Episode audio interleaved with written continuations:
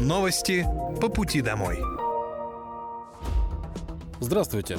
Это пятничный выпуск новостей по пути домой. У микрофона Владимир Вахрушев. Напомню вам главные события уходящей недели. Специальная военная операция по защите мирных жителей Донбасса продолжается. На Купинском направлении за неделю уничтожено свыше 265 украинских военнослужащих. На Краснолиманском направлении уничтожено более 350 военнослужащих ВСУ. На Донецком направлении добровольцы штурмовых отрядов при огневой поддержке ракетных войск и артиллерии южной группировки войск освободили населенный пункт Красная гора Донецкой Народной Республики. Потери противника на этом направлении за неделю составили свыше 550 человек.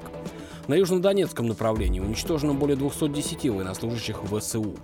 Средствами противовоздушной обороны ежедневно уничтожались беспилотные летательные аппараты.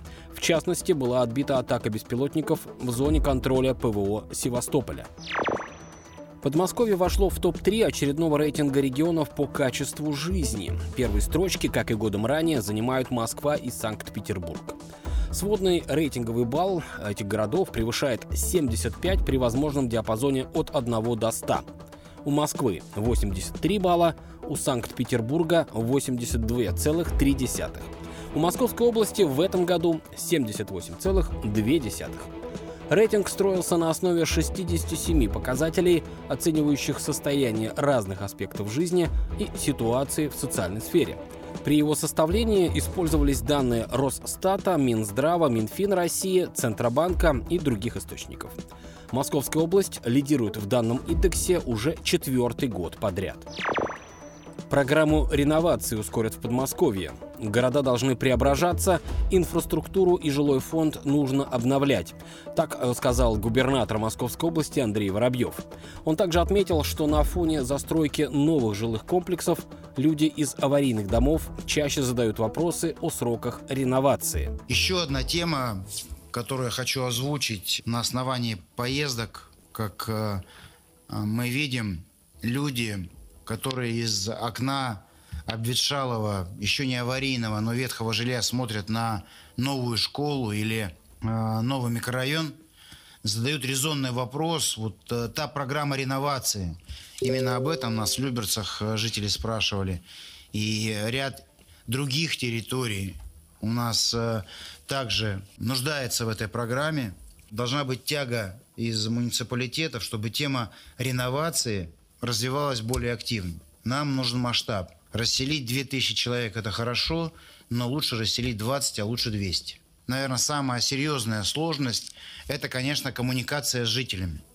Мы понимаем это, эти сложности мы понимаем, потому что когда человек проживает в своем микрорайоне, рядом начинается стройка, то понятное дело, что люди, наверное, не в восторге, это во-первых. А во-вторых, может быть, и с пониманием бы отнеслись, если с ними поговорили. Но те, кто живут в трущобах, ну, извините, что я такое определение даю, а, хотя вы знаете, кто нам а, говорит э, вытаскивать людей из трущоб. Это наш президент. Поэтому работа должна все-таки вестись еще более активно. У нас первые проекты стартовали в 2021 году Мытищи и Раменская. Еще 18 проектов, включая две промзоны, запущены в 2022 году. Они позволят расселить порядка 15 тысяч человек.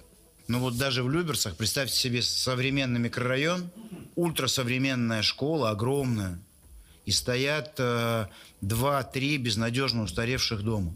Конечно, это все сложная работа, и я прошу глав э, уделять этому внимание. Города должны преображаться. Губернатор Подмосковья Андрей Воробьев отметил, что самая большая сложность в работе – коммуникация с жителями. Чтобы они относились к темпам расселения с пониманием, важно общаться с ними и отвечать на все возникающие вопросы.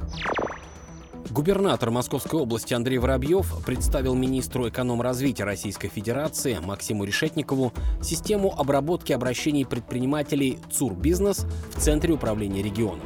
Как подчеркнул глава области, ключевой залог успеха – это умение работать в партнерстве. Правительство работает в э, напряженном режиме. Мы всегда заинтересованы, когда нас выбирают экспериментальная площадка или э, какие-то рекомендации нам дают, потому что всегда есть к чему стремиться. экономика всему голова, особенно сейчас. Очень надеюсь, что те наработки, которые есть у нас и а, в ваших светлых головах, мы тоже сможем внедрить и реализовать. То есть вообще вся парадигма нашей работы, она начинается исключительно из жалоб. Это не значит, что мы, мы претендуем на то, что мы можем и стратегически мыслить, то есть планировать. Э, но жалобы – это, вот, это то, что болит. В прошлом году ЦУР Бизнес ответил на 8 тысяч обращений, все они видны на карте центра. Также там обрабатываются рейтинги худших и лучших ответственных по их отработке. Практику Подмосковья планируют применять в 11 пилотных субъектах в совместном проекте Минэкономразвития и автономной некоммерческой организации «Диалог регионы», который стартует в марте этого года. Как отметил Максим Решетников, Подмосковье – активно развивающийся регион, только темпы роста промышленного производства за последние три года составили 16%. От них не отстают и темпы роста собственных доходов. Программа социальной газификации стала бессрочной. В Подмосковье за полтора года в ней уже приняли участие 300 тысяч человек. Обзавестись социальным газом сможет каждый житель любого населенного пункта с действующим газопроводом. Все работы по прокладке сети внутри участка и подключению оборудования полностью оплачиваются за счет областного бюджета. На покупку оборудования, котла, бойлера, плиты льготники получают компенсацию. В среднем 85% потребителей тратят на подключение от 75 до 150 тысяч рублей. Любой житель может оформить беспроцентную рассрочку по выплатам на полгода и оплатить расходы удобными для него долями. Льготники не платят ничего.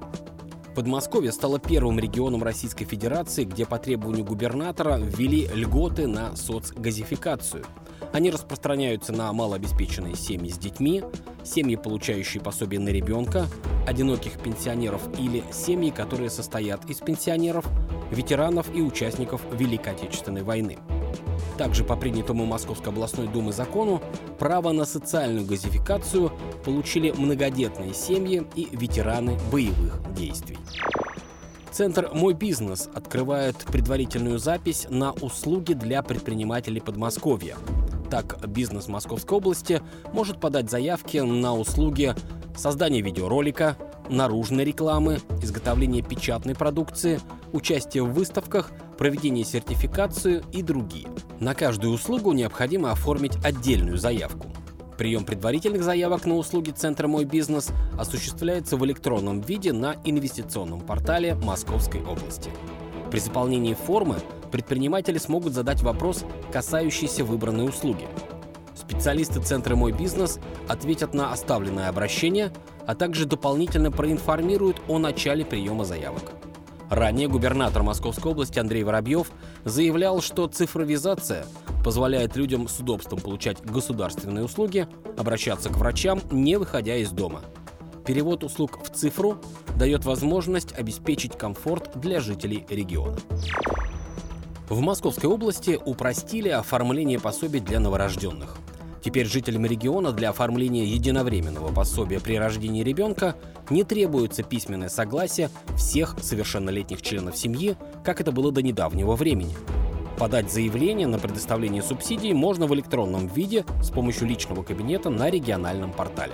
Получить единовременную выплату на новорожденного может один из родителей не позднее, чем через полгода со дня рождения ребенка. Причем это можно сделать и в отсутствии кого-либо из членов семьи.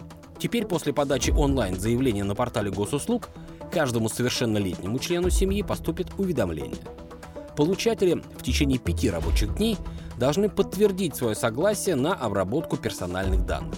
Когда согласие дали все члены семьи, заявление направляется в Министерство социального развития региона и услуга оказывается – в ведомстве напомнили, что данная выплата полагается подмосковным семьям, в которых средний душевой доход ниже установленного прожиточного минимума в регионе, то есть меньше 17 277 рублей. Губернатор Московской области Андрей Воробьев заявил, что власти Подмосковья решают вопросы интеграции столичного метро в регион. Московская область и Москва все теснее работают в плане развития транспортной системы. Московские центральные диаметры уже позволяют людям экономить время и средства при путешествиях из столицы в Подмосковье и обратно. А скоро в Долгопрудном появится станция московского метро. Об этом рассказал губернатор региона Андрей Воробьев. Что касается интеграции московского метро в Подмосковье, то оно, хоть и медленно, но идет. И мы, мы понимаем, что это огромные затраты, и такую работу с Москвой ведем.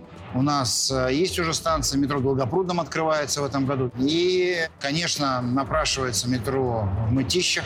Очень ждут этого люди. И каждый раз нет встречи, где бы не просили и не упоминали метро в Мытищах. Поэтому будем находить общий язык с Москвой. Это должно быть удобно, выгодно людям и живущим в Москве, и в Подмосковье, конечно. Вообще вся наша политика с Москвой – это стирание границ. Ее не должно быть для человека. Должна быть одно, одно пространство комфортного проживания, планирования своего настоящего и будущего. Сегодня губернатор Московской области в ходе визита в городской округ Пушкина посетил подстанцию Тютчева – Подстанция – федеральный проект и важный инфраструктурный объект для Подмосковья. После ее запуска надежность электроснабжения повысилась для 180 тысяч жителей Пушкина. Также подстанция обеспечила возможность подключения новых объектов в Сергиевом Посаде, Мытищах, Королеве, Фрязине и Ногинске. Дружба с Россетями и Газпромом имеет принципиальное значение. А когда появляются новые возможности для газоснабжения, электроснабжения – то растут города, а, приходят инвесторы, а, появляются новые высокотехнологичные рабочие места. Без всего этого невозможно развитие. Мы часто говорим вот это слово развитие инфраструктуры. Вот такой неодушевленный предмет, и думаешь, а о чем он говорит? Вот это электричество, это газовые подстанции, это дороги, это все, что связано с сопутствующими очень важными вещами для жизни и для работы экономики. За 10 лет в регионе модернизированы 42 подстанции. Это позволило увеличить энергомощности в Лобне, Волоколамске, Люберцах и других крупных городах. Построены также два новых питающих центра – Полянка в Истре и Фетищево в Подольске. Две станции МЦД-4, железнодорожная и Ольгина, откроются в этом году. Они появятся в Балашихе на станциях железнодорожная и Ольгина. Ими пользуются около 150 тысяч пассажиров. После запуска МЦД-4 на станциях появится тактовое расписание, современные поезда, единая билетная система и бесплатные пересадки на метро и МЦК. Сейчас на объектах продолжается строительство. Для проведения работ станцию железнодорожная частично закрыли, поэтому пассажиры пользуются временной остановкой Ольгина. До конца года она станет современным и удобным пригородным вокзалом. После завершения строительства на станциях появятся платформы с навесами и надземные переходы с лифтами и эскалаторами. С открытием МЦД-4 заметно улучшится транспортное обслуживание более 20 районов столицы. В Москву станет проще добраться из подмосковных населенных пунктов, таких как Апрелевка, Реутов, Железнодорожный. По новому диаметру будут следовать современные комфортные поезда. В часы пик интервал их движения составит менее 6 минут. Госдума Российской Федерации приняла закон о контроле за соблюдением норм русского литературного языка должностными лицами и россиянами. Согласно тексту законопроекта, не допускается употребление выражений и слов, которые не соответствуют нормам современного русского языка. Документ предложил запретить использование в языке иностранных слов, кроме тех, чьих аналогов нет в общеупотребительной речи и словарях.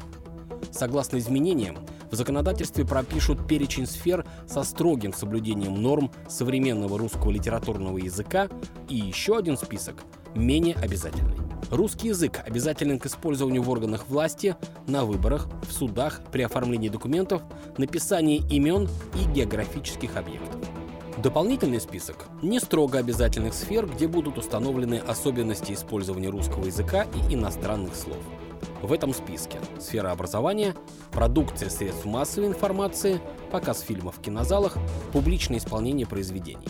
Сюда входит и предназначенная для потребителей информация, а также реклама, государственные и муниципальные системы.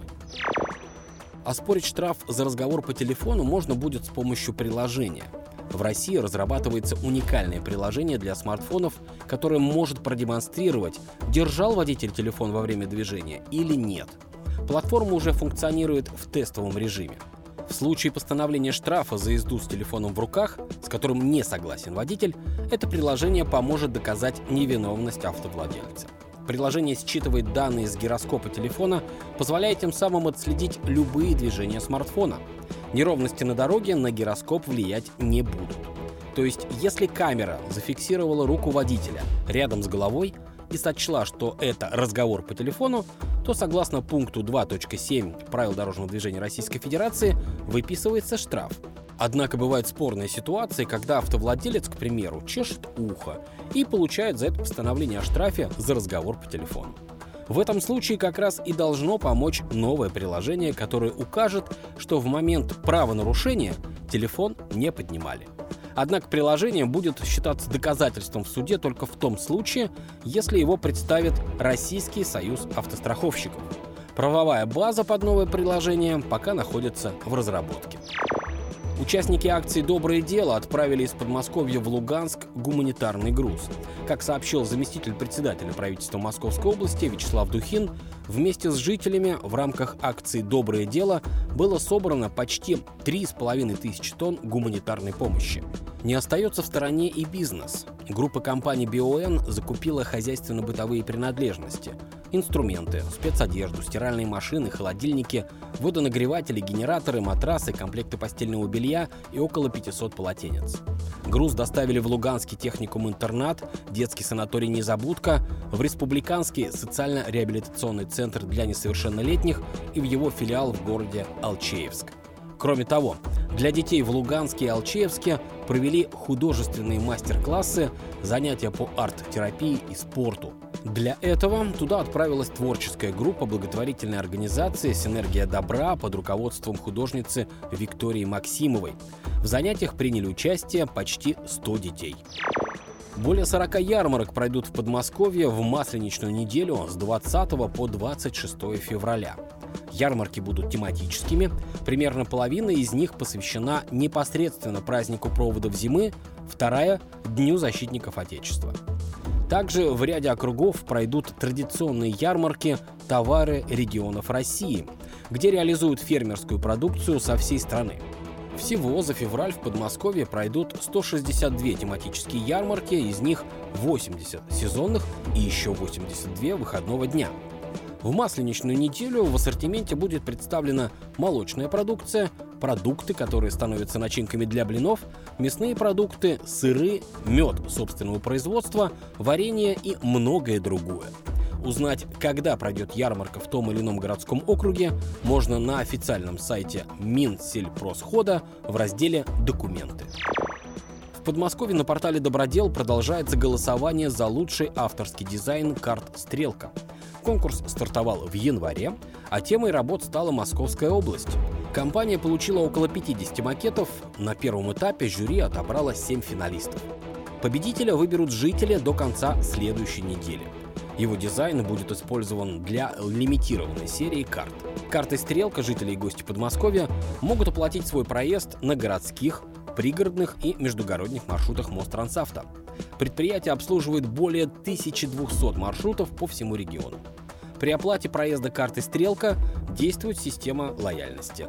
Чем больше поездок совершает пассажир за 30 дней, тем больше он экономит. После каждой десятой поездки скидка увеличивается на 7%, а с 51 составляет 35%. Это был пятничный выпуск новостей по пути домой. Хороших вам выходных.